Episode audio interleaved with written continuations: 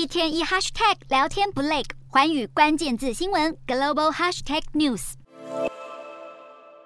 这一节的寰宇大话题要来关注到苹果公司。苹果是全世界第一家市值达到三兆美元的公司，但是随着股价下跌，而市值规模在十月九号已经萎缩到了二点二五兆美元，但是依然可观。如果是用营收来看的话，以富可敌国来形容苹果也不为过，因为苹果一年的营收就已经超过了三千多亿美元，足以把世界上许多国家的国内生产毛额，也就是 GDP 给比下去。如果是以各国二零二一年全年为基准，苹果在过去四个季度营收是达到了三千八百七十五亿美元，在全球的 GDP 排行当中，苹果是会排名在第三十八名的，超越马来西亚的三千七百二十七亿美元，但是呢是小输菲律宾的三千九百四十一亿美元。所以由此可见，苹果的年营收规模，如果想要超越排行榜上面几个大国的 GDP 规模，其实并不难。包含呢，我们来看到排名第三十四的埃及，它的年年 GDP 呢是四。四千零四十一亿美元，以及第三十五名的丹麦三千九百七十一亿美元。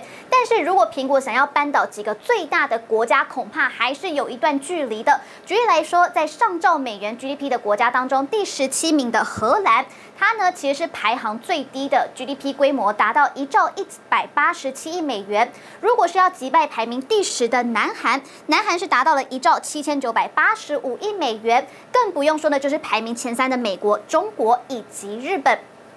那么，虽然苹果是有许多的热门商品，像是 iPhone 啊，或是 iPad 以及 AirPods 等等，也有意要进军电动车市场，但是苹果的造车计划，也就是泰坦计划，从二零一四年启动之后，其实就是一波三折。那，苹果的自驾车团队，他们不是重组就是解散。二零二零年疫情爆发之后，对全球的供应链带来了不确定性，所以这些都让 Apple Car 的诞生是更加的遥遥无期。而且是以苹果现有的产品来看的话，一但苹果他们决定要进入某个领域的话，他们势必就是想要达到现今市场无法满足消费者的某一个需求。特斯拉上市之后，其实就带动了全球电动车的风潮，自驾软体也是带给消费者一个全新的驾车体验，所以可以说是改写了汽车史的重要代表之一。因此，这个也让苹果现在压力非常大，因为他们必须要设计出一款目前完全没有的车款，那么 Apple Car 的量产才能够颠覆汽车界的想象，也才会有发展以及投资的必要性，